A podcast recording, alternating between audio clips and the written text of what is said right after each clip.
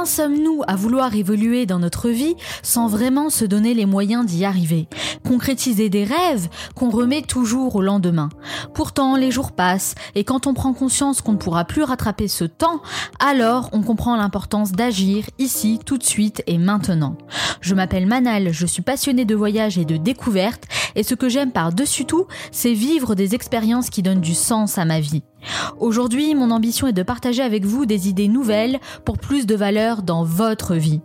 Moi-même, je cherche constamment à améliorer mon quotidien et je fais souvent de belles découvertes que je vais partager avec vous chaque semaine dans une ambiance décontractée et bienveillante. J'ai imaginé ce talk show comme un moment de divertissement qui vous apporte en même temps des conseils utiles pour upgrader votre vie. Ensemble, nous pouvons atteindre l'objectif ultime, devenir la meilleure version de nous-mêmes. Bienvenue dans le Manel Show.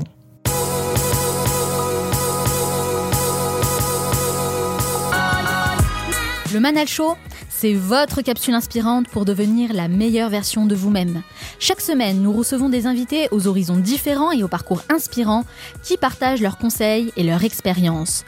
Vous avez maintenant l'habitude de me retrouver. Si vous aimez cette émission, alors n'oubliez pas de vous abonner sur iTunes et SoundCloud en cherchant le Manal Show pour me soutenir.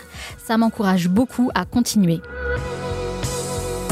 Dans cet épisode d'aujourd'hui, j'ai choisi de parler d'un sujet sensible, l'école. Nelson Mandela a dit L'éducation est l'arme la plus puissante pour changer le monde. Mais est-ce toujours vraiment le cas? L'école d'aujourd'hui répond-elle aux besoins du monde actuel? Faut-il avoir réussi ses études pour réussir sa vie? Pas si sûr. Dans la première partie, nous allons découvrir différentes expériences et points de vue. Puis je recevrai une personnalité qui remet en question la manière d'apprendre à l'école. Il dit notamment dans son livre Libérez votre cerveau qu'il ne faut pas obliger le cerveau à ressembler à notre école, il faut forcer l'école à ressembler à notre cerveau.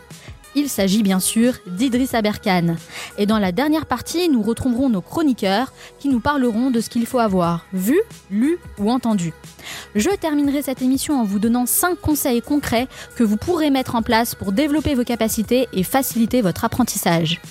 Et comme Michael Jordan a dit, certains veulent que ça arrive, d'autres aimeraient que ça arrive, et quelques-uns font que ça arrive. Cette émission dure 50 minutes et pas une de plus, alors soyez attentifs, faites partie de ceux qui font que ça arrive, passez à l'action. La thématique que je vais aborder avec vous aujourd'hui est l'une des plus importantes à mes yeux. Je travaille dessus depuis déjà plusieurs semaines et je pourrais même y consacrer encore plusieurs mois tellement il y a des choses à dire là-dessus. J'ai lu récemment que 70% des élèves ne savent pas trop à quoi va leur servir l'école. C'est un chiffre qui laisse à réfléchir, 70%. Surtout quand on entend dire que l'école c'est important et qu'il faut avoir de bonnes notes à la fin de l'année. Beaucoup de jeunes n'aiment pas l'école ou pire encore, on la boule au ventre tous les matins avant de rentrer en classe. Un vrai problème quand c'est censé être les plus belles années de notre vie. Pourquoi les jeunes étudiants ont parfois le sentiment de perdre leur temps à l'école? J'ai moi-même rencontré de nombreux élèves qui m'ont dit avoir perdu la motivation et qui préfèrent aujourd'hui investir leur temps dans la création d'un projet professionnel concret. Alors, doit-on obligatoirement réussir à l'école pour réussir dans la vie? Je suis venue à votre rencontre dans la rue et je vous ai posé la question. Que vous soyez étudiant ou dans le monde du travail, vous allez voir que l'école suscite toujours autant d'intérêt. Pensez-vous qu'il faut obligatoirement réussir à l'école pour réussir dans la vie? Oula, à la pause déjeuner, non, pas nécessairement. Il y a beaucoup d'autodidactes qui réussissent. Ah non, je dirais non, non, non. À mon avis, je pense pas, c'est pas euh, une critère obligatoire. euh. Je pense que c'est mieux quand même. Ça aide. Franchement, non. Moi, je pense que non non plus. Il y a des gens qui arrivent à s'en sortir. euh. Bah, après, ils ont peut-être un peu de chance ou un peu de piston. Ah oui, je pense, oui. Oui, quand même. Bah oui, c'est c'est mieux qu'être le cancre. Absolument, il y, a- il y a plein de gars qui sont auto-entrepreneurs et qui ont, qui ont pas le bac ou quoi que ce soit. Oh, ça, ça peut aider quand même.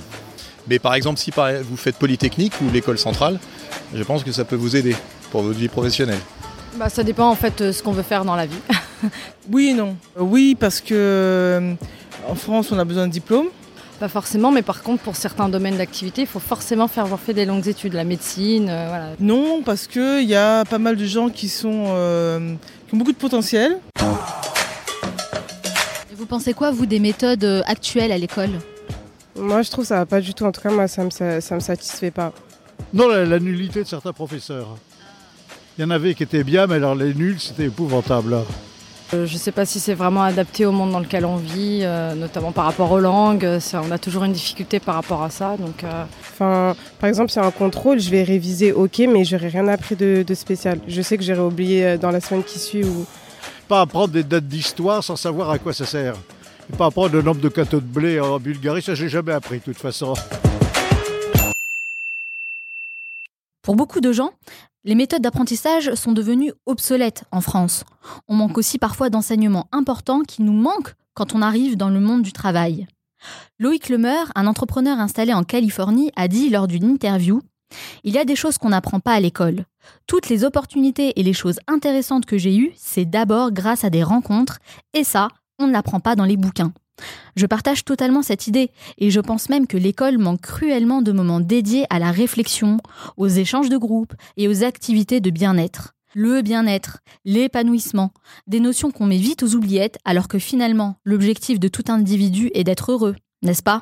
J'aime beaucoup la conférence TED du jeune Logan Laplanté qui a fait le buzz sur Internet. Il avait 13 ans quand il s'est exprimé sur la problématique de l'éducation et il a dit Quand on me demandait ce que je voulais faire plus tard, je répondais être heureux. Aurait-on oublié le véritable sens de la vie, même jusque sur les bancs de l'école? Avant de répondre à cette question, petit flashback pour retracer l'histoire de l'école en France et son évolution.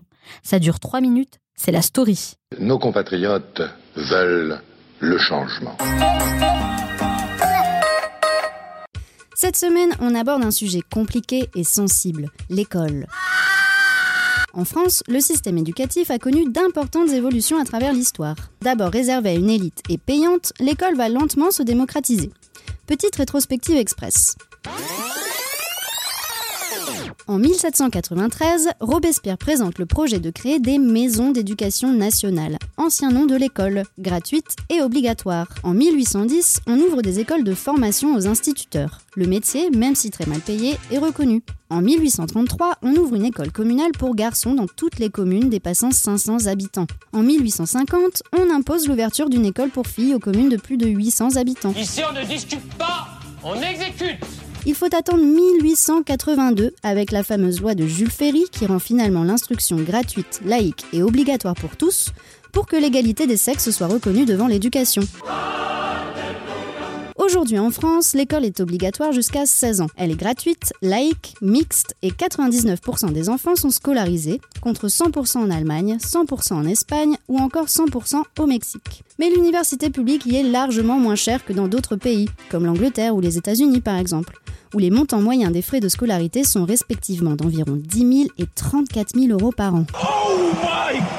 Malgré tout, ici, 80% des bacheliers obtiennent leur baccalauréat et seulement 40% d'entre eux passent le cap de la première année à la fac. Il y a de quoi se demander s'il n'y aurait pas deux, trois trucs à revoir concernant le système éducatif français. Car l'éducation reste un sujet à débat, que ce soit sur les rythmes scolaires, les systèmes de notation, les matières et filières privilégiées, il y a beaucoup de façons d'apprendre et pour certains, l'école classique formate, aliène, voire accentue les inégalités. Et des systèmes éducatifs alternatifs se démocratisent. Maintenant, vous vous taisez et vous sortez vos cahiers de géographie. En France, environ 25 000 enfants suivent une instruction à domicile, par exemple. Il existe aussi près de 700 écoles alternatives où la pédagogie va à l'encontre de l'enseignement traditionnel. Et ce chiffre gonfle. Aimer apprendre et aimer l'école ne sont pas tout à fait la même chose, et l'école telle qu'on la connaît n'est pas forcément faite pour tout le monde. Enfin, dans certains pays, on pense l'éducation autrement. C'est le cas de la Finlande, et oui, encore eux, où l'école a été complètement réformée. Les enfants commencent à 7 ans et pendant leurs 6 premières années d'apprentissage, ils ne subissent aucune évaluation. Toutes les matières sont valorisées, tous les élèves aussi. Les emplois du temps sont moins chargés qu'en France, les cours sont limités à 45 minutes, entrecoupés d'une pause de 15 minutes, et les redoublements sont rarissimes. Mais surtout, là-bas, tout est fait pour rendre l'apprentissage le plus ludique possible. On laisse plus de choix et de liberté aux élèves qui doivent venir par envie et non par contrainte. D'ailleurs, les Finlandais disent on peut préparer les enfants pour des examens ou pour la vie, nous choisissons la vie. Le monde change et ce que l'on sait de notre cerveau et de l'apprentissage aussi. Vous pouvez être fier de vous. Oui, le monde change et on connaît aujourd'hui des personnalités avec des niveaux de succès incroyables qui n'ont pas pour autant de diplôme. Il y a d'ailleurs une citation que je trouve particulièrement forte de sens qui dit ⁇ J'ai échoué à mes examens. J'ai un ami par contre qui a réussi tous ses examens à Harvard. Lui, il est ingénieur chez Microsoft. Moi, je suis fondateur de Microsoft. Moralité, Bill Gates nous dit clairement que l'échec scolaire peut en réalité être un diplôme. Il existe de nombreux autres exemples de personnalités ayant réussi dans le monde des affaires sans avoir forcément réussi à l'école. Jean-Paul Gaultier est l'un des plus grands stylistes du monde. Pourtant, il n'a pas passé le bac et s'est même arrêté avant. Sophia Amoroso, fondatrice de Nastigol, auteure à succès et productrice de sa propre série sur Netflix, a commencé sa carrière en étant fauchée et sans diplôme. Elle est aujourd'hui l'une des femmes les plus influentes du web. À la tête du groupe Pinot Printemps Redoute, François Pinault est aujourd'hui la septième fortune de France. Pourtant, lui non plus n'a jamais eu son bac. Il a quitté l'école à 16 ans. Alors oui, tout le monde ne peut pas devenir le nouveau Steve Jobs. Néanmoins, ces exemples de réussite nous poussent à réfléchir et à remettre en question le rôle de l'éducation aujourd'hui dans notre société actuelle. En ce qui me concerne, il y a quelque chose qui m'a toujours frappé. C'est le niveau assez faible que nous avons en anglais, alors qu'on suit des cours dès le collège, voire même le primaire pour certains. Si je fais le compte, j'ai à mon actif 10 ans de cours d'anglais pour un résultat plutôt moyen à la fin. Arrivé à l'âge adulte, eh ben, j'ai dû suivre des formations spécifiques et utiliser des moyens alternatifs pour me perfectionner. On voit de plus en plus de personnes qui osent remettre en question les méthodes d'apprentissage de l'école telles qu'on la connaît. La parole se libère petit à petit, notamment avec l'émergence de l'entrepreneuriat en France. Si je vous dis que la connaissance a beaucoup plus de valeur que l'argent, c'est l'idée que défend Idriss Aberkan, enseignant et chercheur en neurosciences cognitives reconnu dans le monde. Il est devenu une véritable référence dans ce domaine et il est régulièrement invité dans les médias pour parler de ses idées innovantes. Il sera avec moi dans la deuxième partie de cette émission pour raconter son parcours et partager sa vision de l'éducation. Alors restez bien à l'écoute. À tout de suite.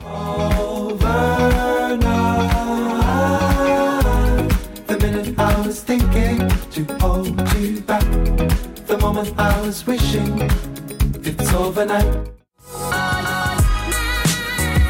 Vous écoutez le Manel Show, votre capsule inspirante pour devenir la meilleure version de vous-même. Dans sa deuxième partie, nous allons voir comment libérer notre cerveau avec Idriss Aberkan et on va casser les idées reçues sur l'éducation. Puis nous serons rejoints par nos deux chroniqueurs qui vont parler de choses insolites, surprenantes et divertissantes. Ce sera dans la troisième partie. Enfin, je vous donnerai 5 conseils concrets pour vous aider à développer vos capacités et adopter de meilleures méthodes d'apprentissage valables pour tous les domaines. Spécialiste des neurosciences, il dit avoir transformé ses passions en diplômes. Il a donné plus d'une centaine de conférences sur quatre continents et conseille plusieurs gouvernements sur leur système éducatif. Il est aussi éditorialiste au point. Il multiplie les interventions à la radio, à la télé, ainsi que plusieurs éditoriaux dans les magazines, des conférences TEDx. Bref, Idriss Aberkan est partout et multiplie les activités. Biologie théorique, neurosciences, biomimétique, mais aussi jeux vidéo sont tout autant de domaines qui le passionnent et qu'il arrive à mettre à notre portée à nous grâce à des exemples concrets qu'il prend souvent dans la nature. Il est également auteur d'un livre à succès, Libérez votre cerveau, un traité de neurosagesse pour changer l'école et la société, qui s'est vendu à plus de 120 000 exemplaires. Dans son livre, il développe sa théorie de l'économie de la connaissance, une source d'énergie inépuisable. Selon lui, Partager une somme d'argent, c'est la diviser, mais partager une information, c'est la multiplier. Idriss Aberkan bouscule ainsi les mentalités et pousse à réfléchir l'école d'aujourd'hui qui ne semble plus répondre aux besoins actuels. Malgré un emploi du temps chargé, il est avec moi aujourd'hui pour répondre à mes questions. Idriss Aberkan, bonjour. Bonjour. Merci d'avoir répondu à mon invitation. Merci à vous. Alors Idriss Aberkan, pourquoi? Pourquoi vous faites ce que vous faites aujourd'hui? Je le fais parce que j'avais de plus en plus euh, souvent l'impression que notre système éducatif procédait d'un enfermement, d'une sorte de prison intellectuelle et mentale, plutôt que d'une libération, ce qu'il est censé être. L'éducation est là pour libérer, l'éducation est là pour donner des ailes, pas pour les couper. Et j'ai eu dans mon parcours de très souvent l'impression que euh, des aspects de notre éducation nous coupaient les ailes, plutôt que de nous aider à les faire pousser. Et qu'on pourrait bien sûr euh, changer ça. En quatre ans de recherche sur comment presser le jus de cerveau davantage, euh, qui chez un trader, qui chez un avocat, qui chez un élève, en faisant de la neuroergonomie, à aucun moment je me pose la question de est-ce que ça nous rendra plus heureux. Et c'est là que je me suis rendu compte que nos sociétés modernes opposaient nominalement productivité et épanouissement. Et que un grand mensonge de la révolution industrielle, c'est que produire ou s'épanouir Il faut choisir, on peut pas avoir les deux. Ou bien on est productif et on est dépressif, ou bien on est épanoui mais on est un glandeur. Et que tout être humain qui se rend au travail, qui prend le métro, qui prend sa voiture, qui prend son vélo, qui va au bureau, qui va dans le champ, est en permanence tiraillé euh, entre ces deux pôles. Ou bien je suis en train de m'épanouir, euh, mais je suis un traître au redressement économique national. En Asie, c'est vraiment ça. Ou bien je suis en train de travailler, mais je suis dépressif, j'aime pas ma vie, mais je contribue au PIB. Et ça, c'est une énorme erreur que malheureusement notre éducation euh, continue d'entretenir. Alors, on peut dire que vous avez, vous, réussi à l'école. Ma question, elle est simple, puisqu'aujourd'hui, notre thématique, euh, c'est faut-il avoir obligatoirement réussi à l'école pour réussir sa vie? Vous en pensez quoi, vous? Alors la réponse est non, évidemment. Euh, la vie notée est inférieure à la vraie vie. C'est la base. Dans toute civilisation, toute culture, toute période de l'humanité, on a eu des gens qui n'étaient pas du tout issus de la vie notée traditionnelle et qui ont été excellents dans leur domaine et qui ont laminé les premiers de la classe de la vie notée. Euh, Dans mon livre, par exemple, je parle de Gamelin, le bien, le bien nommé général Gamelin, Maurice Gamelin, qui est l'architecte de la, euh, de la défaite majeure de la France en 40. Le type était major de Saint-Cyr. C'est le meilleur, le- la crème de la crème de notre système éducatif, une quiche absolue sur le champ de bataille, sur lequel il mettait d'ailleurs jamais les pieds. En face, pendant la guerre du Vietnam, on a un général qui est considéré comme un des plus grands généraux de tous les temps, qui est Vo Nguyen Giap, qui n'avait aucune formation militaire et qui a écrasé généraux américains, français et chinois, alors qu'il n'avait aucune éducation militaire formelle. Et les exemples, on peut en citer des tonnes et des tonnes, entre Lincoln, qui est le meilleur président de l'histoire américaine et qui était un autodidacte, euh, ou bien sûr, bon, des Steve Jobs, etc. Mais ce que j'aime aujourd'hui, c'est il existe une bourse aux États-Unis qui s'appelle la bourse Thiel, qui est donnée spécifiquement aux élèves pour qu'ils quittent l'université. C'est la première bourse que l'on donne, non pas pour rester étudier, mais Peter Thiel la donne en disant écoute, toi, tu es trop intelligent pour les études, donc arrête, crée une entreprise. Mais du coup, à contrario, est-ce que réussir à l'école, c'est un handicap finalement? Alors parfois ça l'est. Je vais même euh, dans mon cas, j'ai passé trois doctorats, ça m'a été reproché. Euh, dire, euh, On m'a reproché d'avoir passé trois doctorats, on m'a dit que c'était pas possible, que ça devait forcément être faux, donc que ce, que ce CV avec trois doctorats devait être faux, il fallait chercher ça. Ce qui est pas faux, c'est que Elon Musk par exemple dira donc Elon Musk le patron de Tesla, le patron de SpaceX, le type qui a reposé une fusée, eh bien il disait vous savez dans la vie, le suiveur lit les manuels. Le leader, il les écrit. Il est clair que si vous voulez former un informaticien et que vous lui demandez d'abord de maîtriser toute l'horlogerie, vous allez détruire sa vocation informatique. Et parfois, il existe des situations où connaître, euh, connaître les règles ou connaître les, précédents peut être un handicap, effectivement. Vous parlez beaucoup justement de l'éducation dans votre livre. Euh, pour vous, euh, c'est quoi votre définition de l'éducation? Pour moi, l'école, c'est un buffet à volonté de connaissances. Ça, c'est génial. Imaginez, vous êtes en face d'un buffet à volonté. Il y a tout ce que vous voulez dedans. euh, viande, salade bar, euh, euh, boisson, dessert, massage des pieds, ce que vous voulez. Et en fait, là, vous êtes au paradis. Vous avez faim, vous êtes au paradis. Mais imaginez maintenant que le maître d'hôtel débarque et vous dise, tu dois tout manger. Tu dois tout manger et chaque plat que tu vas laisser sera porté sur, euh, sur l'addition.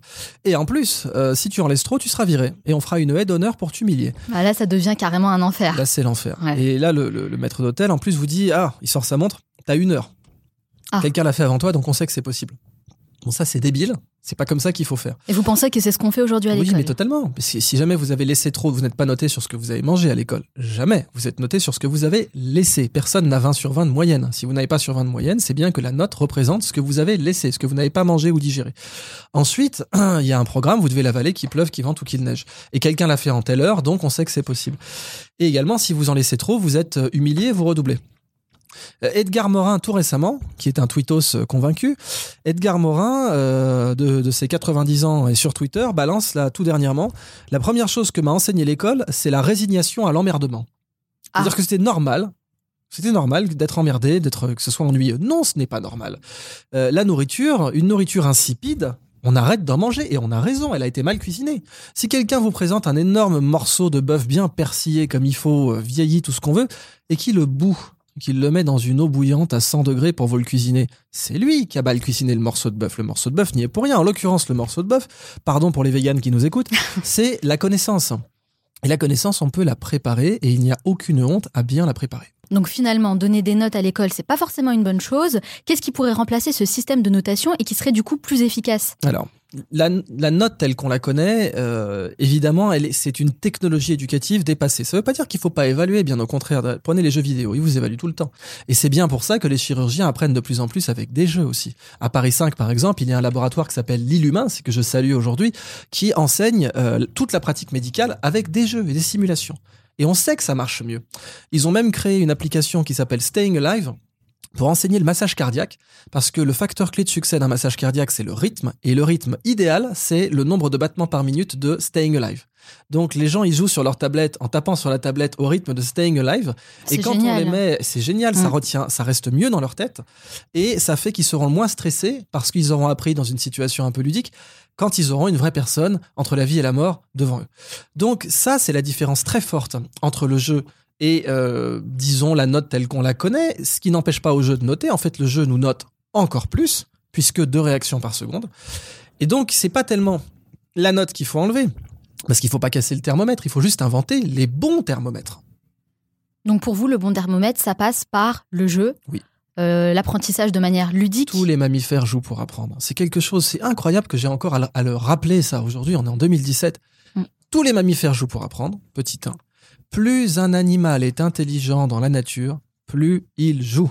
C'est ce qui fera que les élèves seront plus enthousiastes. Bien sûr. Parce que ça, c'est une vraie problématique. Briser hein. l'enthousiasme, c'est criminel. Briser l'enthousiasme, c'est criminel. C'est ce que vous dites d'ailleurs. hein, la Je plupart des élèves hein, je- entrent à l'école avec peu de savoir-faire Et un désir, ouais. un désir, mais ils, en ressortent comment? Avec plein de savoir et aucun désir. C'est ce que je rencontre aussi beaucoup Moi, je malheureusement. l'ai connu aussi. Mm. Il y, a- il y a des moments, j'adore la biologie, il y a des moments où on a failli me dégoûter de la biologie. Et, et c'est euh, c'est ce que je dis effectivement dans le bouquin. Si vous échangez votre enthousiasme pour de la, pour de la connaissance, si vous arrivez avec de l'enthousiasme et peu de connaissances et que vous sortez avec beaucoup de connaissances mais aucun enthousiasme, ben la transaction que vous venez de faire, c'est d'échanger un moteur contre une carrosserie. Et c'est vraiment ça l'erreur, c'est-à-dire que échanger votre enthousiasme pour un diplôme, c'est échanger un moteur pour une carrosserie. Vous, vous étiez quel genre d'élève justement à l'école? Alors j'ai été un peu de tout. J'ai été euh, discipliné. Et puis ensuite, euh, il m'est arrivé en fait un événement assez marquant.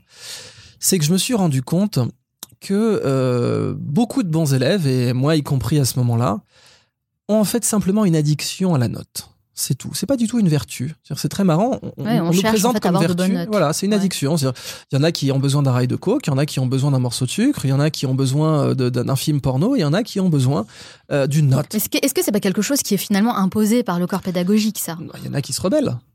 Euh, Et ceux qui se rebellent pas, c'est parce que vraiment ils aiment ça vous avez tout, mais chaque être humain a des propensions à l'addiction euh, pour différentes choses. Je pense qu'on a tous des addictions à quelque chose. Moi, en l'occurrence, ça a été un choc parce que je me rendais compte que quelque chose qui était présenté comme vertueux était en fait un vice. Avoir une addiction à la note. C'est une fois, par exemple, c'est tout bête, mais euh, je connaissais la réponse à une, à une question, mais je savais que le maître attendait une autre réponse qui était fausse, et je savais qu'elle était fausse. Bah, j'ai mis la fausse réponse parce que je savais que c'était ça qu'il attendait et que du coup j'aurais la bonne note. Donc, donc j'ai préféré le sucre à la vérité. Et quand on se rend compte qu'on préfère le sucre à la vérité, bah là, c'est un choc. Mais comment ça se fait? C'est quoi le phénomène qui se produit? Est-ce qu'on nous formate Alors, notre cerveau, à la base, est né avec un désir de conformisme. Notre cerveau est né avec le désir de se conformer à l'image que les autres ont de nous. C'est-à-dire que si vous dites à un gamin, t'es nul, il va devenir nul. Parce que notre cerveau, il a des logiciels à la naissance qui l'engagent à rester dans le groupe. Parce que si vous sortez du groupe dans la savane ou à l'air glaciaire, vous êtes mort. Donc nous, on est formaté pour vouloir rester dans le groupe à tout prix. Et si le groupe nous dit de façon tacite, inconsciente, pour rester, tu dois te conformer à l'image que j'ai de toi, c'est-à-dire d'être un naze, eh bien votre cerveau va vous conditionner à être un naze.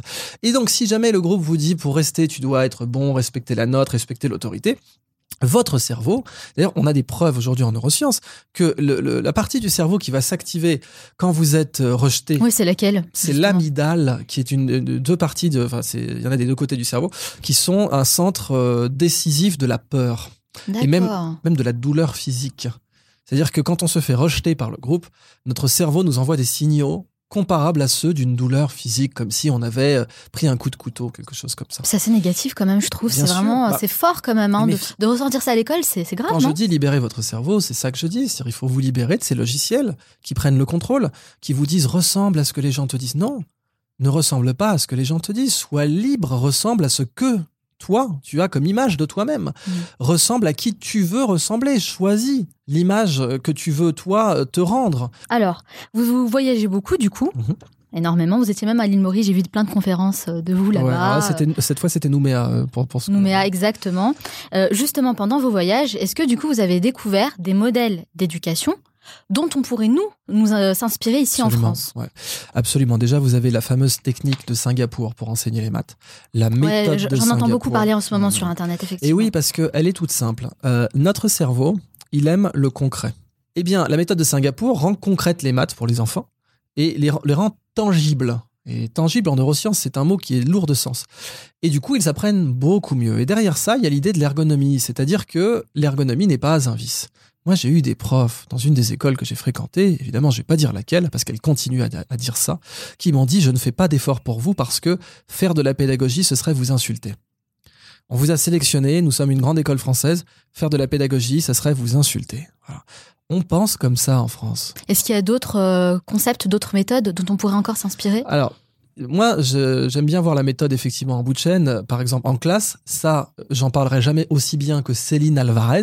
Je vous recommande de, de- de voir le travail de Céline Alvarez, Les lois naturelles de l'enfant. Excellent ouvrage que je considère très objectivement comme supérieur au mien parce que concrètement, elle a Gennevilliers, elle a réussi à apprendre à lire, écrire, compter et faire des divisions avec reste, donc des divisions euh, entières, à ses enfants de 4 à 5 ans. Ça, c'est vraiment extraordinaire. Là, en- si vous voulez voir une bonne méthode d'éducation en bout de chaîne, il faut regarder ça. Et vous, est-ce que vous avez euh, le souvenir d'un professeur qui a marqué, Bien qui vous a marqué dans ai- votre scolarité? J'en ai même plusieurs. Et, ce que j'observe, c'est qu'à chaque fois, c'était des profs que j'allais voir après les cours. Et parce que le mentorat à l'école n'a le droit de se produire que en dehors. Oui, de- c'est des, vrai, en des heures de des bureau cours. quoi et, et c'est ça l'é- l'échec c'est que en fait les, les- les Léonard les Victoriens de Feltre les Tintoret les Raphaël le mentorat se produisait au cœur du modèle éducatif pour eux dans la- l'atelier de la Renaissance. Le mentorat et même dans les ateliers de la construction des cathédrales par exemple le mentorat se produisait au cœur de la relation éducative. Pour nous le mentorat se produit en périphérie et c'est là que l'erreur hein, se trouve. Alors, on voit que vous faites beaucoup, beaucoup, beaucoup de choses. Mais quand vous ne faites pas de recherche, que vous n'êtes pas dans le travail, euh, qu'est-ce que vous aimez faire? Qu'est-ce qui, qu'est-ce qui vous passionne à côté? Euh, alors, mon métier me passionne. hein. Donc, euh, c'est aussi pour ça que j'ai fait trois doctorats. C'est parce que j'ai pris des trucs de mon temps libre et j'en ai fait des diplômes. J'étais passionné de géopolitique, j'en ai fait un diplôme, mais euh, j'ai la chance effectivement de faire ce que j'aime. Cela dit, bon, bah, j'aime bien les jeux vidéo, beaucoup. Je suis un gamer convaincu. Oui, c'est ce que Euh, j'avais dit dans la présentation. J'ai vous aimiez beaucoup les jeux vidéo. Et oui, parce que j'ai grandi avec déjà, euh, qui sont une forme d'art, hein, contrairement à ce qu'on a pu dire. Il y en a des bons et des mauvais. De même que dans le cinéma, il y a des navets et des chefs-d'œuvre. Dans le jeu vidéo, il y a des navets et des chefs-d'œuvre aussi. Est-ce que vous avez un nom de jeu vidéo à partager avec, nous- Alors, avec mais nous un bon, un bon jeu vidéo. Ça dépend pour qui, quel âge, etc. Mm. Euh, pour, euh, pour les adultes, euh, je recommande vivement The Witcher 3, mais là j'enfonce une porte ouverte. Il a été nommé meilleur jeu de l'année 2016. C'est un chef-d'œuvre absolu. Ah. D'un point de vue, euh, d'un point de vue artistique, histoire de l'art, c'est un, un jeu qui est inspiré de la structure de la Qassida. S'il y en a que ça intéresse, la Qassida, poème pré-islamique qui a été très utilisé ensuite au Maghreb. Ce qui est beau dans un jeu vidéo, c'est que la totalité du jeu est mathématique a été codé dans un ordinateur. Euh, la courbe d'un visage, euh, la, couleur d'un œil, la, structure d'une intelligence artificielle, tout ça a été codé. Donc, ça permet d'expliquer, euh, demander à, un enfant qui a joué à un jeu vidéo comment les règles du jeu vidéo fonctionnent et de les mettre par écrit. C'est peut-être la meilleure introduction à l'algorithmique. Je comprends mieux maintenant pourquoi vous aimez les jeux vidéo. Alors, c'est quoi la journée type d'Idriss Aberkan Il y en a pas. Euh, ça dépend d'où je me trouve. euh, En ce moment, par exemple, euh, là vous êtes à Paris, c'est ça? Ouais, là je suis à Paris, alors sur une péniche précisément. Donc, Ah, sympa. euh, ouais, j'aime beaucoup, c'est être proche de l'eau. Donc bonne journée type pour moi en général, c'est un petit tout petit peu de sport quand même pour pas être parce que je suis quand même relativement sédentaire, pas dans Plutôt les- le matin voyages, ouais, plutôt le matin. Mhm. Mais euh, ensuite, bah, j'aime bien me nourrir de connaissances, donc c'est des vidéos YouTube. euh, Ah, donc pas de des- petit déjeuner. ça, en même temps, si, si, bah, j'aime Si, bien en faire les temps. deux. Voilà, donc tac, devant le café, une petite vidéo. Euh, et puis ensuite des trucs à lire, des articles, souvent du TechCrunch, de l'Engadget, des choses comme ça. Et puis là, juste avant de venir au studio, c'était euh, une autre interview pour un autre projet dont je peux pas encore parler euh, parce qu'il n'est pas sorti. Alors, en faisant mes petites recherches sur Internet, je suis tombée sur différentes, euh, différents articles, différentes vidéos. Mhm. J'ai cru comprendre que vous aviez une relation assez particulière avec une ville, San Francisco. Ah oui, tout. Comment vous savez ça? Je l'ai dit dans une vidéo, ça? Ah bah oui, bien sûr, j'ai fait mes petites recherches. Je me rappelais plus l'avoir dit dans une vidéo, ça. Voilà. C'est assez... euh, Parce qu'à l'époque, j'étudiais le, le cas d'une euh, d'une pathologie neuronale où, où des gens peuvent tomber amoureux d'un objet. Il y a une femme américaine qui s'appelle Erika Eiffel qui est tombée amoureuse de la Tour Eiffel. C'est la suite d'un trauma et elle, elle a épousé la Tour Eiffel. Donc Mais elle a s'appelle vraiment Erika Elle a Eiffel fait changer son nom à Eiffel. Ah d'accord. Elle a épousé la Tour Eiffel et changé son nom Eiffel.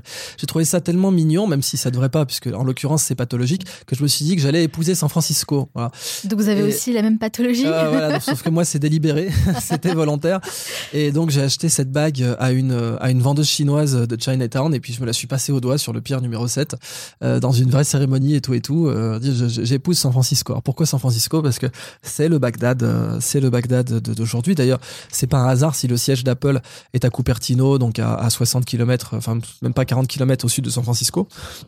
Et le siège d'Apple ressemble énormément à Bagdad au 9e siècle. C'est une ville ronde qui fait peut-être même la même taille d'ailleurs que la ville ronde originale. Ah oui, j'avais vu des schémas que vous aviez partagés, effectivement, Ouais, c'est incroyable, le- le c'est vraiment frappant. ouais, et ça a été une influence sur Norman Foster Mm. quand il a quand il a choisi. Donc aujourd'hui, la capitale mondiale de la connaissance est, est- est là-bas. Est-ce que vous aviez un rêve quand vous étiez petit? Ouais, j'en avais plein. Et euh, je suis en train de le réaliser. Voyager déjà, Bon, euh, euh, écrire. Ça, c'était. euh, j'ai toujours voulu écrire et je, je continue. Voyager d'abord? Les deux, les, Les choses deux en même temps. Ouais. Euh, un domaine qui me fascine, par exemple, ce sont les aérostats, les, les, les aéronefs euh, type Zeppelin, etc. C'est en train de revenir à la mode. Il y a Lockheed Martin qui travaille là-dessus pour faire du fret aérien à bas coût. Ça, c'est un de mes rêves, voir ça euh, de mon vivant. Est-ce qu'il y a une personne euh, qui vous a marqué, qui a marqué votre parcours? Plein. Il y a eu euh, Gunther Pauli, euh, qui est peut-être mon plus grand mentor pour les pour les conférences, que le que le Tasmanian Time euh, et le Huffington Post ont appelé le, le Steve Jobs du développement durable. C'est qui? Gunther Pauli, donc c'est le un des grands noms de l'économie circulaire avec Hélène MacArthur, Janine Benyus, euh, etc. Tous les tous les grands noms du Cradle to Cradle aussi. Et Gunther Pauli, j'aime beaucoup ce qu'il fait parce que lui porte l'économie circulaire à un niveau de rentabilité indiscutable. C'est-à-dire que euh, il démontre clairement qu'abolir le déchet, abolir le déchet, comme on a aboli l'esclavage, c'est-à-dire un monde où les déchets, comme les esclaves aujourd'hui, appartiendront au musée. Aujourd'hui, vous avez 31 ans, c'est ça? C'est ça. D'accord. Vous avez fait beaucoup de choses, même si vous, vous restez encore jeune. Mais euh, quels sont du coup les enseignements que vous en avez tirés? Il y a un enseignement qui est que un mal peut devenir un bien, un bien peut devenir un mal. Ça, ça a été une constante dans ma dans ma dans ma carrière. Euh, je voulais faire une prépa quand je suis sorti du, du, du lycée, puis je, je m'y suis pris trop tard, et puis du coup j'ai pas pu la faire. Et heureusement, mon Dieu, que je l'ai pas faite parce que j'étais beaucoup trop indiscipliné euh, pour pour en faire une. Ça m'a pas finalement, c'était une bonne normal chose. sup. Normal sup, j'étais très content. Ouais, ça va, normal sup. hein, Bah, j'étais très content de faire normal sup et en fait avec le recul euh, ça a été une erreur. De- Ah, d'accord, si j'avais vrai. si j'avais pu faire Cambridge directement, ce qui d'ailleurs est, est moins difficile hein, d'un point de vue de la sélectivité, euh, Cambridge est, est moins sélective et euh, meilleure. Ça fait partie de, de vos regrets, ça? Oui. Oui, oui, j'aurais largement préféré faire une fac anglo-saxonne directement et je le recommande d'ailleurs à tous les euh, à tous les enfants de, de si possible éviter le, système des grandes écoles françaises véritablement qui Ah, euh, d'accord, c'est un bon conseil, ça. mais bien sûr, mais je vais être très honnête et, et vous savez euh, que ça m'a déjà valu suffisamment d'attaques, mais le système des grandes écoles françaises, personne ne l'a copié dans le monde. Point. C'est un, c'est un fait. Quand personne ne copie votre système, il y a deux attitudes. Ou bien vous vous dites, ah, euh, on a merdé, on, on a mal fait. Ça, c'est l'attitude du sage ou de l'humble. Ou bien vous dites, mais non, malheureux, c'est l'exception culturelle française. En gros, t'as rien compris, on est meilleur que toi. Bon, Euh, je vous laisse, euh, je vous laisse décider euh, de quelle interprétation nous avons, nous avons choisi de nous doter. Mais j'ai recommandé à beaucoup de, de, d'élèves et de lycéens de partir plutôt, par exemple, à l'EPFL en Suisse, à l'ETH à Zurich. Juste après le bac. Juste après le bac, oui, bien Mm. sûr, qui sont de bien meilleures écoles et dont, le, dont le, le système pédagogique est bien plus performant et adapté au 21e siècle. Imaginons que vous vous trouvez devant un groupe d'étudiants de d'Harvard. Ouais. Quels conseils vous aimeriez leur donner? Selon les Japonais, on doit trouver notre ikigai. Ikigai, ça veut dire raison d'être en japonais. Et Ikigai. le ikigai, c'est l'intersection de fais ce que tu aimes, fais ce que tu sais faire, fais ce pourquoi tu peux être payé parce qu'il n'y a aucune honte à ça, et fais ce dont le monde a besoin. Voilà. Et, et si vous faites ces quatre à la fois, eh bien, vous avez trouvé ikigai. Et ça, c'est comme on le dit souvent en Asie, je crois que ça vient de la Haute euh, c'est sous, c'est le chemin qui compte plus que la destination. Alors maintenant, vous vous trouvez devant un groupe d'étudiants dans un lycée de Seine-Saint-Denis. Est-ce que vous leur direz la même chose bien sûr. Ikigai. Je, le- je leur dirais de ne jamais, jamais laisser quiconque leur dire ce qu'ils valent. Là, parce que là, Seine-Saint-Denis, évidemment, ça me touche davantage. Moi, j'ai grandi dans le 9-4. Combien de fois on a, on a essayé de me rabaisser? C'est permanent. J'ai trois doctorats, on continue d'essayer de me encore, rabaisser. ouais, ouais. ouais. Donc, et ça m'a bien prouvé qu'en fait, dans une société industrielle où l'homme est, un, est une matière première, quand vous négociez un tapis, bah, évidemment, pour avoir un bon prix sur le tapis, vous allez dire ah mais il est un peu cassé ton tapis là, puis il y a un bout de fil qui dépasse, et puis bon, hein. si vous voulez négocier de la chair humaine, hein, c'est pareil. Il faut pouvoir dire ah non mais c'est par exemple un polytechnicien. Ah t'as fait polytechnique, mais mais est-ce que t'as fait les ponts? Ah ouais, j'ai pas fait En fait, il y a toujours quelque chose. Il y a euh, toujours quelque chose. Un polytechnicien qui a fait les ponts. Oui, mais est-ce que tu as fait l'ENA? Bon, un type qui a fait l'ENA. Ah oui, mais est-ce que tu es allé aux États-Unis du coup? Bon, il y a un type qui a été aux États-Unis C'est sans franco-français, ça, Non, franchement. alors c'est vrai, c'est vrai, si, si. À ce niveau-là de débilité, je, je ne. et je Non, c'est ne- pas moi qui le dis. hein. Ah non, je pèse mes mots, mais euh, je- j'assume totalement le terme. À ce niveau de débilité, oui, c'est franco-français. Cela dit, c'est une tendance générale puisque c'est une règle économique. Si vous voulez négocier un kilo de bœuf à bas prix, il faut dire que c'est un kilo de bœuf qui sent mauvais. Si vous voulez négocier un kilo de jeune à bas prix, il faut dire au kilo de jeune qui sent mauvais. Bah, la première chose que je dis aux jeunes de Seine-Saint-Denis, euh, dont je sais très bien qu'on va leur dire plus ou moins qu'ils sentent mauvais pendant 10-15 ans de leur existence, voire plus, eh bien, c'est de ne jamais laisser quelqu'un vous dire ce que vous valez. Alors Idriss Aberkan, j'ai un petit rituel à la fin de chaque interview. Je pose une série de questions rafales. Alors là, je vais faire appel à votre cerveau primaire. Il faut répondre le plus spontanément possible, sans trop réfléchir. Et en fait, l'idée, c'est quoi? C'est de pouvoir bah, vous connaître un peu mieux. Ça dure une minute trente. Est-ce que vous êtes prêts? Je suis prêt. Ok, c'est parti. Quelle est la première chose que vous faites en vous levant le matin Bah, Ça change, hein, c'est un café là. Aujourd'hui, euh, clairement, double expresso bien serré. Quelle est la personne que vous admirez le plus Putain, c'est dur ça, c'est dur de répondre spontanément. Gunther Poli en ce moment. Quel est le dernier livre que vous avez lu Le tout dernier que j'ai lu, euh, ça devait être la biographie de Lucky Luciano. c'est tellement pas un bon exemple en plus pour les. écoutez, Lucky Luciano, c'était un parrain de la mafia. Quelle est votre plus grande peur Je sais pas. C'est pas bien, mais je sais pas. Quel est votre plat préféré Euh... Allez, un homard, un homard thermidor. Quel est l'animal qui vous représente le mieux L'ornithorynque. Quelle est l'application que vous utilisez le plus Prezi. Quel est l'endroit où vous aimez aller pour vous ressourcer La Toscane. Quel est votre film ou documentaire préféré Vérité qui dérange. Qu'est-ce qui, vous- qu'est-ce qui vous manque le plus de San Francisco L'esprit. Quelle est la chose à laquelle vous croyez et que les autres considèrent comme une folie Que un jour les chefs d'État préféreront trouver euh, de la biodiversité que du pétrole. Quel est votre jeu vidéo préféré Chrono Trigger. Quel livre offririez-vous en premier La Cassida de Richard Francis Burton. Pour vous, quelle est la personne qui incarne le mieux le mot réussite Elon Musk. Quel a été le moment le plus marquant de votre vie Il y en a eu plusieurs, mais c'est un moment où j'ai failli mourir. Quel est votre plus grand regret Je vais pas dire avoir étudié en France, ça serait. Ça serait. On, on la garde Si la vérité, montage, euh. celle-là. Euh, non, on ne vit ni de regret ni de remords. D'après vous, combien y a-t-il d'étoiles dans notre système solaire Alors, euh, 1000 milliards fois 400 milliards. Vous êtes sûr pour euh, le nombre d'étoiles dans le système Ouais, je solaire me suis fait avoir, c'était le système solaire, il y en a qu'une, effectivement. On me pose tellement la question euh, combien y a-t-il d'étoiles dans notre univers Ah. là j'ai donné le nombre d'étoiles dans l'univers. Bon, ça va, on vous en veut pas. Merci Idriss Aberkan d'avoir répondu à mes questions. Alors, pour toutes les personnes qui nous écoutent, vraiment, vraiment, je conseille euh, de lire le livre, votre livre, Libérer votre cerveau. C'est vraiment un livre passionnant et qui a été une vraie source d'inspiration pour moi. Et sinon, si on veut en savoir davantage, on peut vous retrouver où? Alors sur mon site idrissaberkan.org et puis euh, une fois que vous avez euh, mon livre, il y a quand même des, des auteurs très au-dessus, par exemple Céline Alvarez, Michael Launay, le grand roman des maths. Là je parle des livres qui sont sortis un peu en même temps que le mien. Euh, et puis bien sûr les travaux de Gunther Poli, la biographie d'Elon Musk est toujours intéressante. Et si on veut suivre votre actualité, vous êtes sur les réseaux sociaux un peu? Oui, euh, mais pareil mon site idrissaberkan.org et sinon C'est là où oui, tout se sur, passe. sur Twitter ou sur Facebook. ouais. Ça marche. Merci Idriss Merci encore une vous. fois. Je vous souhaite encore beaucoup, beaucoup de succès dans tous vos futurs projets. Merci. C'est le moment d'accueillir nos deux chroniqueurs qui ont plein de tips à partager avec nous pour améliorer notre quotidien et des actions concrètes. On se retrouve dans quelques minutes. Restez avec moi.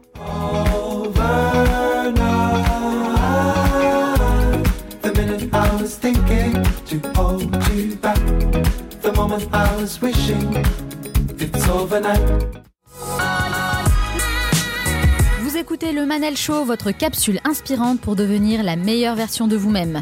Vous souhaitez développer les capacités de votre cerveau? Ça tombe bien, puisqu'à la fin de cette émission, je vous donnerai des conseils concrets pour développer des méthodes d'apprentissage efficaces. Mais avant ça, on retrouve nos deux chroniqueurs, Juliette et Sofiane, qui vont nous parler de choses hyper concrètes justement pour améliorer notre quotidien. Salut Juliette. Salut. Alors toi, tu es notre chroniqueur web, chroniqueuse web. Merci. Et chaque semaine, tu choisis et commentes une vidéo que tu as trouvée sur le net. Euh, Aujourd'hui, tu vas nous parler d'environnement. Ouais. Exactement. En fait, euh, bah, il y a quelques semaines, on a fait une émission dans le Manal Show euh, sur comment changer ses habitudes. Du coup, j'ai eu envie de voir ce qu'on pouvait faire de facile et qui va avoir un impact sur notre monde. Donc, je vais vous parler d'une vidéo que j'ai trouvée sur Facebook, sur la page de Mystère Mondialisation. Je sais pas si vous connaissez. Tu connais Mystère Mondialisation, Ouais. non, non. T'en as pas entendu parler Non. Bon, bah, pour ceux qui n'en ont jamais entendu parler, comme Manel, Par- euh, Mystère Mondialisation, à la base, en fait, c'était un blog euh, qui est né en 2004, donc il y a déjà un petit bout de temps. hein. Et euh, c'est un blog assez famous. euh, Puis en fait, après, son auteur a voulu faire une chaîne YouTube qui elle-même a créé une communauté d'internautes sur Facebook. Euh, communauté qui aujourd'hui a plusieurs millions de personnes, mais qui reste très sympa, familiale et surtout euh, sans subvention ni partenaire privé. Bref, donc j'ai trouvé une euh, vidéo éco-friendly, comme on dit, euh, sur les courses zéro déchet. Alors, la première idée, quand vous faites vos courses, par exemple, sur un marché avec euh, fromagerie, boucherie, etc., vous pouvez amener avec vous vos propres contenants, euh, Tupperware, comme dit ma maman, et demander aux commerçants, en fait, de placer vos produits directement dedans. Donc, il n'y aura pas d'emballage et c'est le même niveau d'hygiène. Bon, je vous conseille quand même de pas garder votre volaille 5 heures au soleil, hein, mais d'aller la placer tout de suite dans votre frigo.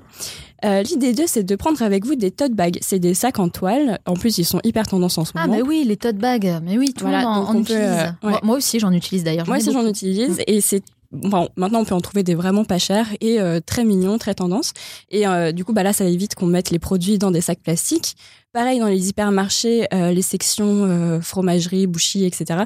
euh, ne refuseront pas de vous mettre les produits dans les contenants. Pour les fruits et légumes, pensez à peser vos sacs avant de euh, mettre vos produits dedans pour ne pas avoir à payer le prix du sac.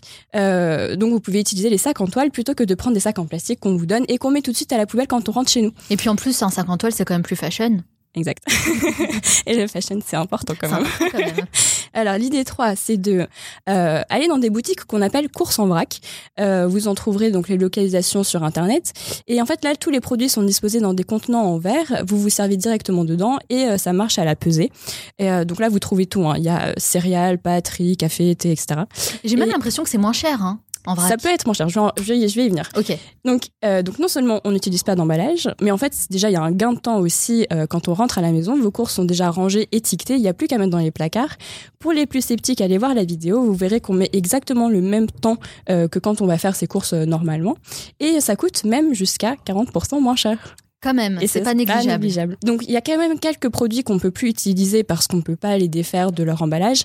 Mais bon, de un, on vous demande pas forcément d'être à 100% dans le zéro déchet. Et de deux, euh, ça, ça pousse à réutiliser certains produits, à utiliser son imagination. Et ça, ça veut dire trouver de nouvelles recettes.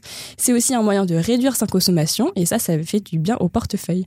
Et dernier exemple, si vous avez envie de manger sur le pouce, euh, par exemple dans une baraque à frites, euh, et ben vous pouvez demander à ce qu'on vous les mette directement dans votre bento plutôt que dans un emballage en papier. Limiter ses déchets, ce n'est pas limiter ses envies, c'est juste changer un tout petit peu ses habitudes. C'est joliment dit. bon, on commence quand? Bah c'est ça la question. Quand est-ce que vous commencez? Bah, Moi, j'ai envie de dire euh, prochaine suite, hein. course, tout de suite. Voilà. Vous verrez, c'est très très simple. Ok, bah super, merci Juliette en tout cas. Salut Sofiane. Hello to you. Comment ça va? Ça va et toi? Alors toi, tu vas nous parler d'un truc qui m'intéresse. Tu vas nous expliquer comment ressusciter notre paire de baskets fétiche. Ah, Bien sûr, est-ce que tu fais attention à tes sneakers d'abord? Hyper attention, tu rigoles ou quoi? Eh bah voilà, moi je, par exemple, je j'essaie de collectionner avec les moyens que j'ai, parce que c'est difficile en ce moment, mais j'essaie de, de- de collectionner des baskets. T'as pas la collection de DJ Khaled? Non, j'ai pas sa pièce malheureusement, j'aimerais trop. Ouais. DJ Khaled, si tu nous entends. du coup, le magasin, c'est un atelier en fait qui s'appelle Sneakers and Chill. Et Sneakers and chill. Voilà, donc sneakers et tu chill, tu vois. Sympa. L'hôpital des sneakers. Vraiment l'hôpital des sneakers on soigne la basket. C'est pas remboursé par la sécurité sociale au passage. En fait, concrètement, du coup, comment ça se passe? Moi, j'ai une paire de baskets, voilà, que je veux, euh, je voulais lui donner un petit coup de peps. En gros, tu peux faire trois choses, soit la nettoyer, la réparer ou la customiser. C'est leur dicton. Et euh, c'est trois entrepreneurs qui s'appellent Jean, Nathan et Romain, que l'on surnomme les marabouts de la basket. Trois jeunes, donc euh, euh, des potes, qui ont monté en, en septembre 2016 leur propre cordonnerie 2.0. Ah, donc en fait, c'est trois entrepreneurs. Voilà. Et, ils sont partis sur une idée très simple. Mhm. À chaque fois qu'ils allaient en soirée, ils voulaient en finir avec l'idée de voir leur paire de sneakers, sneakers pardon, complètement sale, voire impossible à remettre. Du coup, ils se sont dit bah, pourquoi pas monter un magasin euh, pour nettoyer ma paire de baskets en en fin de soirée lorsqu'elle est dégueulasse, toute trempée, toute dégueulasse. En, donnant, en leur donnant une seconde vie. Un coup de jeune, c'est plus donc qu'un métier que de, de cordonnerie, qu'ont pu connaître notamment nos parents. Sauf que là, euh, bah, on, on- on fait ce métier-là avec des, avec des produits beaucoup plus actuels, beaucoup plus modernes. Oui, voilà. En gros, euh, ils font face à du cuir, à tout type de, de surface, euh, de, de matière, pardon. Sauf qu'ils peuvent pas réparer deux choses, les bulles d'air et les fameux trous qu'on peut avoir, qu'on peut avoir après avoir joué au foot, par exemple. Parce que, en fait, c'est réservé à un métier qu'on appelle les stoppers aux États-Unis. Et c'est un métier qui n'existe malheureusement plus du fait du coût. Parce qu'aujourd'hui, réparer une bulle d'air de Nike ou de Jordan ou d'Adidas coûte un SMIC français. Bah, c'est surtout qu'Adidas, bah, il préfère que tu rachètes une nouvelle paire de baskets en fait. Voilà. c'est plus Tout rentable. est fait pour pas qu'elle explose, tout simple. Pour qu'elle explose, justement. Et alors, si moi j'ai une paire de sneakers que j'aimerais euh, justement réparer, je vais où? Eh ben, il faut aller au 70 78 rue d'Aboukir. C'est là où est situé euh, euh, Sneakers and Chill, dans le quartier Montorgueil à Paris. Et c'est ouvert du lundi au samedi. Et en gros, quand tu rentres, moi j'y suis allé, c'est un peu comme euh, un magasin américain. Tu rentres, tu t'installes dans un confortable Chesterfield, tu sais, les fameux canapés euh, marrons Avec les gros du trous là. 18e siècle, voilà, où, Ouais. tu, où tu t'es assis, mais pire qu'un matelas euh, orthopédique. Et, et en fait, moyennant euh, 12 euros à peu près, on, on se fait nettoyer sa paire de sneakers sur fond de musique euh, euh, soul et hip-hop, tout ce que j'aime. quoi. Ah, c'est sympa, donc t'as l'expérience qui va avec. Voilà, et en plus, c'est que 12 euros. Moi, j'ai payé- j'avais payé 12 euros pour réparer ma paire de baskets. Et ils m'ont raconté qu'en gros, ils avaient en moyenne 15 clients par jour dès leur ouverture. Donc, c'est dire la demande. Le marché de la sneaker, c'est aujourd'hui un marché qui pèse 2 milliards d'euros en France. Et euh, porter sa sneaker, c'est pouvoir euh, l'entretenir comme sa voiture, c'est devenu un art. Et justement, le magasin est un véritable garage, puisqu'il propose plein de choses. En plus de pouvoir réparer sa basket, ils ont développé un shop virtuel. On peut acheter des produits pour customiser cela à domicile. Mais aussi, euh, ils ont développé des technologies pour désodoriser sa basket. Et, et, et enfin, un atelier de customisation. Oh. Ah, d'accord, sympa. Donc si moi j'ai une paire de Stan Smith, je peux les customiser à l'effigie par exemple du Manal Show. Voilà, en gros, Manel devient le direct- la directrice artistique de sa basket. Sympa, j'aime beaucoup Plus qu'animatrice du Manel Show. Elle devient directrice. Donc elle ramène sa paire de sneakers, elle la customise, elle met des couleurs, du rose, j'imagine. Non, pas forcément, Pas pourquoi forcément. Oh, Bah, je me suis trompé, d'accord. Je vais le dire à Juliette. Et du coup, ils, uti- et, et en fait, ils se basent sur tout leur savoir-faire technique. En gros, euh, tout ce qui est euh, euh, comment faire briller, changer la couleur, peindre, dessiner, taguer. Mais euh, il faut que, il faut à peu près attendre 10 à 15 jours pour euh, avoir ta basket customisée parce qu'ils ont une demande importante. Super, merci beaucoup Sofiane. Bah écoute, nous on va aller regarder ça, hein, Sneakers euh, and Chill. façon- J'imagine qu'ils ont une page Facebook, tout ça, tout ça. On vous mettra tous Ouais, les voilà, liens on mettra sur les le infos. site du manalshow.com. Exactement. N'hésitez pas aussi à partager vos baskets préférées, pourquoi pas? Moi, Ah ça ouais, moi j'attends de voir. euh, personne pourra dépasser peut-être Air Jordan 4, mais je vous attends au taquet. Ouais, t'es bien sûr de toi quand même. Ah ouais, non, mais Bon, en tout cas, merci pour cette chronique. On te retrouve la semaine prochaine. même heure, même endroit, Même heure, même endroit et avec des baskets plus neuve. propres. Ah bah j'ai raté, hein, mince. On arrive à la fin de cette émission et comme promis, je vais vous donner 5 conseils concrets pour vous aider à libérer votre cerveau et surtout à développer des méthodes d'apprentissage efficaces dans tous les domaines. Are you ready? Yes. Conseil numéro 1, faites les choses avec passion. Sans passion, sans amour, on est tenté de tout lâcher à la moindre difficulté. C'est comme dans un couple, il faut de l'amour pour affronter les problèmes et se remotiver pour garder la flamme. Alors, je vous pose la question, qu'est-ce que vous aimez vraiment faire dans la vie? Conseil numéro 2, lire. La connaissance, c'est aussi dans les livres. Je pense notamment à tout ce que j'ai pu apprendre à travers mes propres lectures qui me servent aujourd'hui dans ma vie. Et ce qui est génial, c'est que des personnes au parcours inspirant partagent leur propre expérience dans tous les domaines possibles et imaginables à la portée de tous. Voici une action concrète à mettre en place dès demain. Commandez un livre sur Amazon ou chez votre libraire et forcez-vous à lire quelques pages par jour. Si on part du principe qu'un livre c'est en moyenne, allez, 250 pages, si vous lisez environ 10 pages par jour que vous gardez ce rythme, vous arriverez à lire un livre par mois. Conseil numéro 3, formez-vous. Aujourd'hui, l'auto-formation est encore plus accessible avec Internet qui est devenu une véritable source d'information gratuite. Vous voulez apprendre un domaine en particulier? Eh bien, dès demain, engagez-vous à regarder une vidéo ou à lire un article sur le sujet tous les jours et ce, pendant 30 jours. Conseil numéro 4, cultiver un esprit créatif. À travers la créativité, on développe de grandes aptitudes à résoudre des problèmes de manière originale et astucieuse. La créativité stimule l'ensemble du processus de pensée. Il est important de vous trouver une activité créative que vous aimez et de lui accorder un temps spécifique dans votre planning. Prendre le temps de profiter d'activités créatives est l'un des meilleurs investissements que vous pouvez faire sur vous-même pour nourrir votre corps et votre esprit. Conseil numéro 5, apprendre par le jeu. Apporter un côté ludique dans ce que vous faites, on l'a vu avec notre invité Idrissa Berkane, c'est l'une des clés de la réussite. Apprendre par le jeu, c'est une méthode très efficace qui ne vous donnera pas l'impression de travailler, bien au contraire. J'espère que ces conseils vont vous aider à libérer votre cerveau et à adopter des méthodes efficaces pour apprendre et prendre du plaisir dans votre apprentissage. N'oubliez pas, ne restez pas passif, passez à l'action. Retrouvez le podcast de cette émission sur le manalshow.com. Nous, on se retrouve la semaine prochaine pour un nouvel épisode. D'ici là, on reste en contact sur la page Facebook du Manal Show.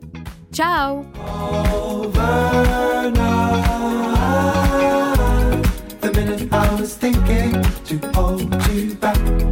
The moment I was wishing it's overnight. The minute I was thinking to hold